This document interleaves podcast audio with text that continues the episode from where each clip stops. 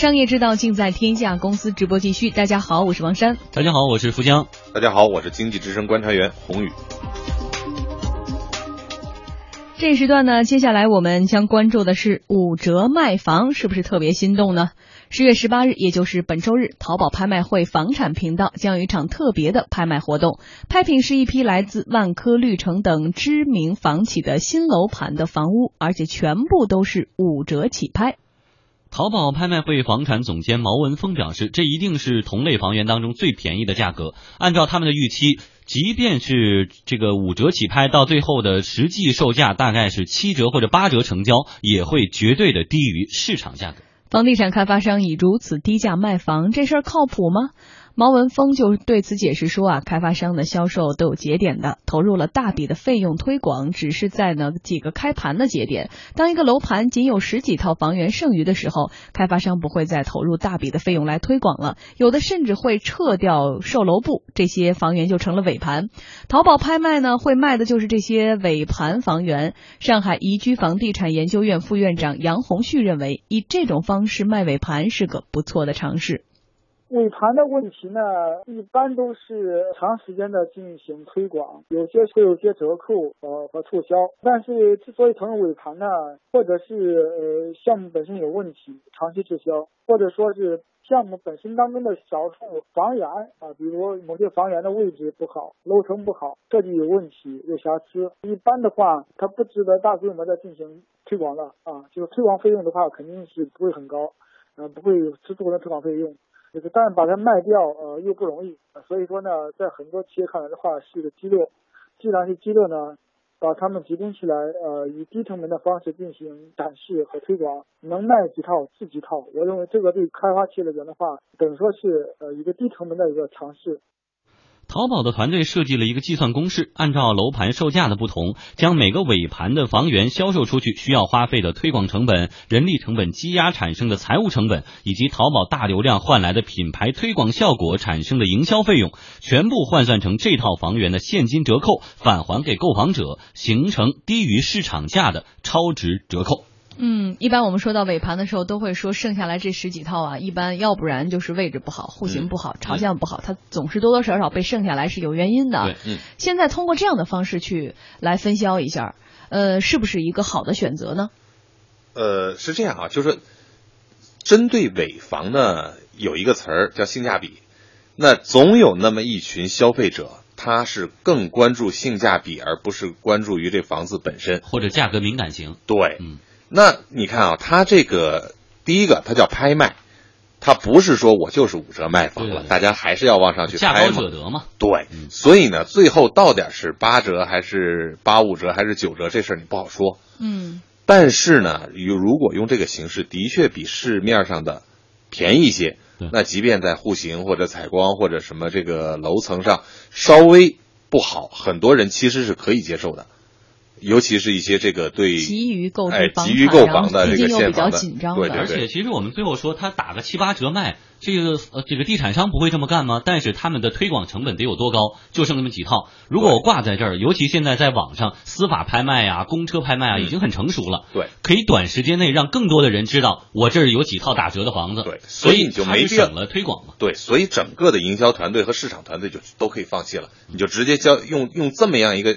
这个所谓垂直创垂直领域里面的创新的销售方法来去卖，其实就可以了。所以听起来呢，这事儿呢就是百利无一害。但是我们说一说以前的这个房地产商的尾盘哈怎么处理的？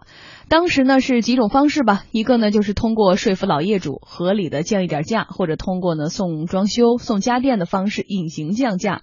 二呢就是改良产品，重新包装和推广，与目标客户群来接近。三呢通过新楼盘的销售带动旧楼盘。房地产行业业内人士林小姐说，他们的尾盘啊直接都交给代理公司处理了。就是之前的话，你像大部分新盘开盘的项目的话，它是售楼处，然后会是集中的那种看房预定，但剩下的尾房的话，它可能就会交给那个代理公司。这样就像正常的房源那样去销售，跟那个二手房的渠道应该是差不多的。近两年，由于市场销售形势走低，库存积压已经成为众多开发商最为头疼的问题。有的项目尾盘比例甚至高达百分之三十。开发商希望代理商能够为不好卖的房源带来有效的客源，但是代理商呢，也不愿意去碰这部分缺乏房企推广支撑的房源。今年九月。龙头房企万科甚至开始尝试放弃与代理商合作，希望自建编外营销团队代替代理商的工作，这让传统代理商一片哗然。正是这样的市场形势，让淘宝抓住了机会。业内人士林小姐认为，网上拍卖的折扣肯定是有吸引力的。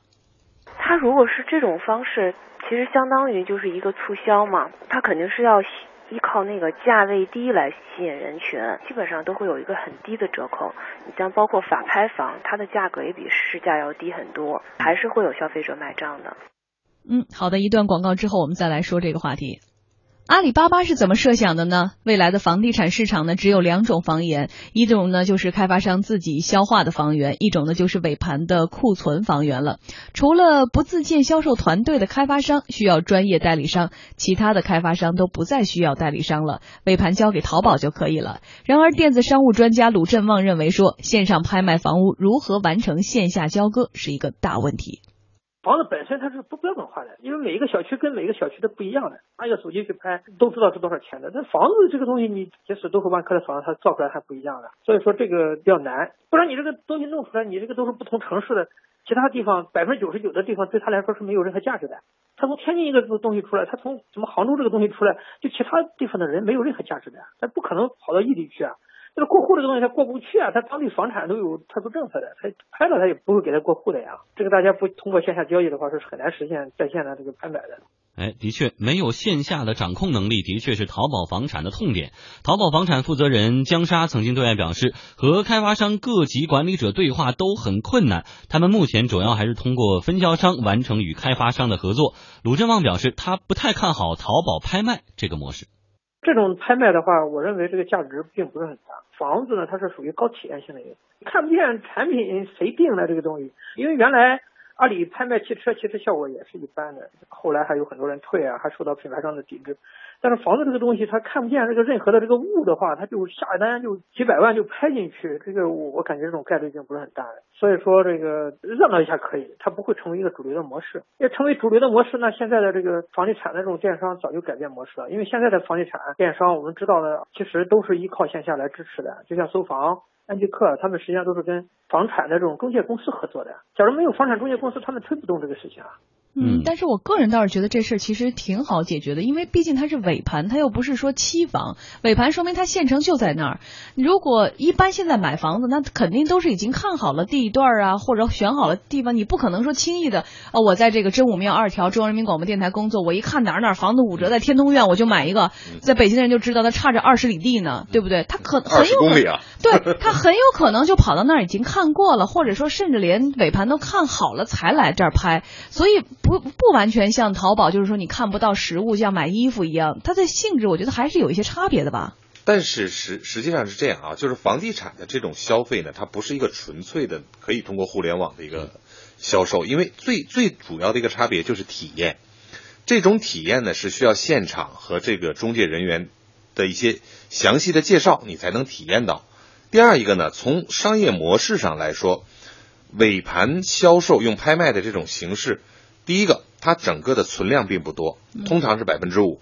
你如果剩到百分之三十，其实那就不叫尾盘了，那就十几二十套。对，那那这样呢，你把它这个量上去很难很难。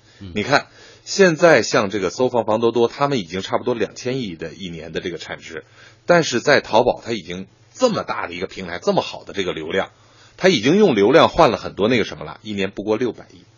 所以这个的差距，你知道是是非常有没有可能是因为他以前没有在房企这一块来发力，他的房产频道也没有在淘宝网的主要的地方来推荐。那他现在通过这几套尾盘的拍卖开始试水电商卖房这个模式呢？但不管怎么样，因为尾房的这个存量并不多，所以你想把这个量做上去很难。第二一个呢，就是说你本身就是这么多流量，淘宝。实际上，淘宝你是要把你自己的流量往这个上头去引的，这个是很值钱的，这不是不值钱。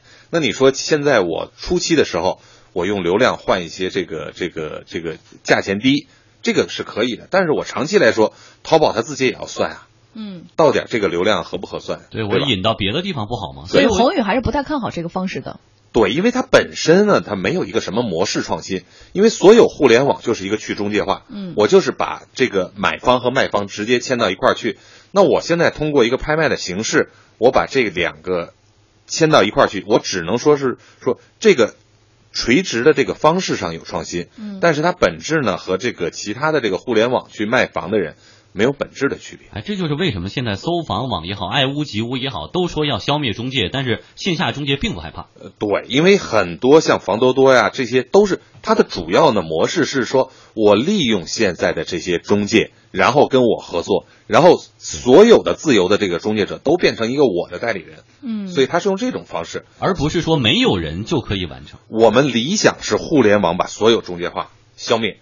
但实际上，现在的越来越多的应用是说，我换一个方法把中介用好，为我所用。对，这可能也就是互联网加的传真真正的含义，就是互联网加传统行业是加在一起的，而不是说互联网完全减或者消灭了。现在说叫加互联网，不叫互联网加。呃，不论是谁在前或者是谁在后，但是一定是我们看到的所谓线上线下要一体化，可能要共同合作才能把这事儿完成的更好。单靠某一方的力量，呃，可能也不像大家想象的效果那么明显。公司发布会。